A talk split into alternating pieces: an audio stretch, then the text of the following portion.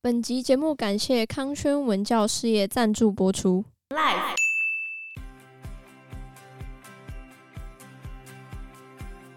因为辛德勒的工厂是在普拉绍夫集中营外面，所以刚好趁机会可以离开集中营嘛。哦，觉得在那边工作比在集中营好多了，因为你在集中营如果做的累的话，的可能就会被枪杀。对啊。可是你在辛德勒的工厂里面是不会，不会有什么事的。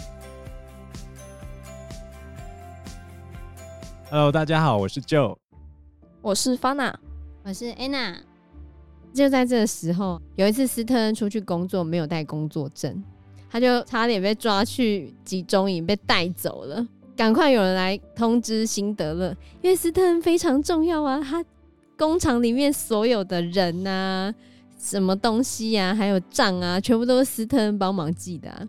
那如果斯特恩被送走的话，怎么办呢？哦，这时候辛德勒赶快跑去火车那边，就是把斯特恩救了下来，还大骂了当时的军官，说上面我有重要的工人呢，你怎么可以把他带走呢？然后大骂说，如果出了差错的话，看你们谁可以担得起，很呛哦。哦，就在他很机智的应对之下，后来那个纳粹军官终于就把斯特恩带下来，车子差一点就开走了。对啊，他送走就死了好吗？而且他们离开火车站的时候啊，他们就看到那些士兵在搬运一箱箱的行李，那些行李就是被送上火车的那些犹太人的行李，有很多的眼镜、鞋子、各种奢侈品、手表、首饰，还有一堆金牙，金牙甚至是。直接拔下来的，有一些金牙是可以把那个外面的那个包覆的金子的部分拔下来，有一些是被活生生就整颗牙齿拔下来的金牙，好痛哦！斯特恩看得非常愤恨不平，但是也没有用啊，因为这时候已经进入第二个阶段，就是开始抢夺了。一开始这些纳粹还是用借的，说啊，我反正会还你嘛。原本国际有谴责他们对犹太人做的这些事情，这时候德国还。回呛说：“好歹我有借据，我有付利息。”然后后来到这时候已经懒得遮掩了，嗯、就是直接抢了，明抢啊！你的房子啊、首饰啊、行李那些，我全部都要。很可怕吧？很可怕，真的很可怕。就是你今天竟然只是因为你身为犹太人，你就被这样子对待。后来到了一九四二年的冬天。就有将近三万名的犹太人被送到克拉科夫的普拉绍夫集中营。当时的总指挥叫做阿蒙。阿蒙呢，他就想要找一个女性的犹太人来服侍他。他后来就在选妃，嗯，选了一个长相清秀漂亮的海伦做他自己的女仆。那这时候发生一个插曲，就当时他们在盖房子，然后有一个女生，她就说她是。主修建筑的，他说：“你们盖这房子不行啊，那个地基的盖法是错的。如果这样盖下去的话，房子会塌掉的。”那总指挥他就直接把他杀掉了。嗯，就说：“去跟你的上帝说吧，谁说你可以这样来跟我讲话？” 他就把他杀掉了。嗯，不过房子乱盖可能会垮掉，就跟那个墨西哥这几天他们的捷运。高架道路上，那个列车突然蹦一下掉到地面上，真假的？连车带路一起掉到地面上，那有造成很多死伤吗？当然啦、啊。大概多少？目前是二十五人死亡，七十九伤，很多哎、欸。那一条捷运一开始人家就跟他讲有问题啊，因为旁边摆摊的啊，常常捷运车子通过的时候就看到水泥喷出来小石块，那他们都没有。想要改善或者是去检查之类的吗？啊，就政府在跟建商互骂啊，啊，他们互告啊，都没有人要去改啊。而且墨西哥很奇怪，就是下一任的市长会推翻上一任做的所有事情。比如说，我现在设计一个机场，然后下一任我选输了，下一任市长就会在另外一个地方盖一个全新的机场。为什么要这样子？就这样啊，要推翻前任的政策啊。就算前人做的是好的，也要推翻。对啊，对啊，这样才是我的功劳啊。对啊，我才不要做完这件事情被说那个是他当初的政策，我才不要完成前人的政策，我要做我自己的政策。所以，即便前人政策盖了一半，我就是要重新盖一个。那这样他们选市长的宗旨就不是为了人民好啊？当然不是啊！哦、你你以为这些政治人物？你你觉得？我想，我想的太天真了。后来就在一九四三年的三月十三日的时候，他们接到了说党卫军要来找普拉绍夫集中营的麻烦，可是没想到这一次不是简单的找麻烦而已，他们这一次呢开始进行很严重的屠杀，多严重呢？他们连小孩都不放过，连那些病人们也是一样。然后当时他们就是。男生跟女生都被党卫军给拆散，就男生一排，女生一排，然后小朋友啊，就是也都，他们就带着狼犬到处去杀犹太人啊。狼犬是咬死人吗？没有，就带着狗狗去找闻哪里有犹太气味啊，进、啊、行清算就对了。那还能用的就集中到集中营，老人跟弱者还有小朋友都杀。在这一次的清算里面呢，辛德勒他本来跟着他的情妇在郊外散心，他们后来爬到山头的时候，就看到那些党卫军在杀人。在这个时候，整个城市就变成人间炼狱，因为很多尖叫声啊、哭喊声啊、枪声啊此起彼落。他在这时候看到一个穿着红色长外套的小女孩。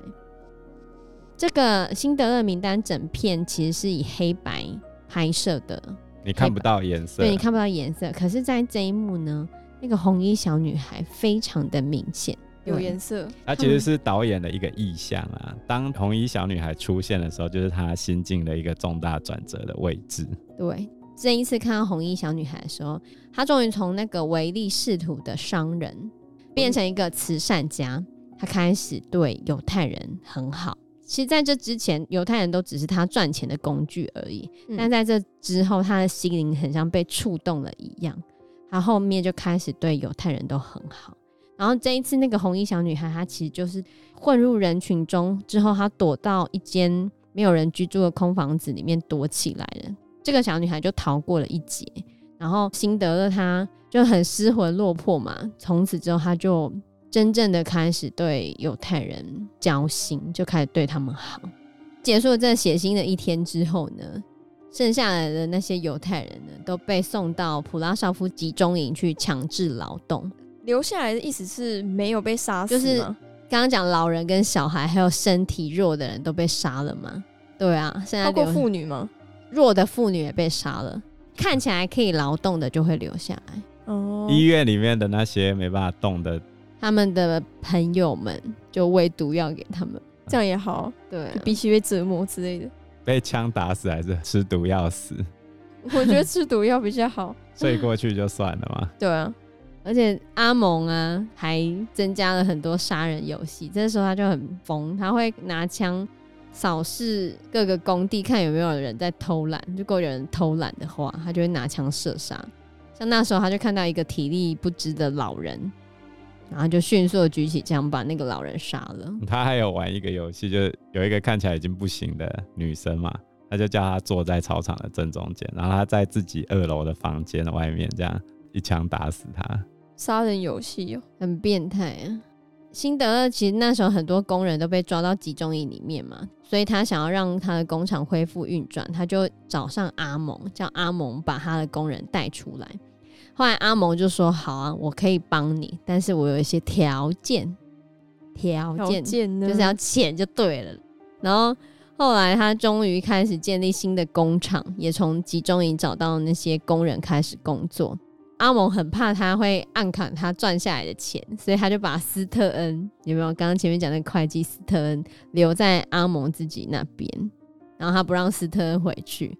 辛德勒只好每次都去找。斯特恩、啊，斯特恩啊，阿斯特恩就会跟他说，叫他要送党卫军谁谁谁谁谁谁啊，生日什么时候？对啊，孝敬他们呢。原来如此。后来他新开工的金属工厂也是，也是这些犹太人的避难所，就跟之前一样，就是你只要能够在辛德勒的工厂里面的话，因为辛德勒的工厂是在普拉绍夫集中营外面，所以。刚好趁机会可以离开集中营嘛？哦，觉得在那边工作比在集中营好多了，因为你在集中营如果做的累的的话，可能就会被枪杀。对啊，可是你在辛德勒的工厂里面是不会，我有什么事的？对，阿蒙会无缘无故干掉那些人啊。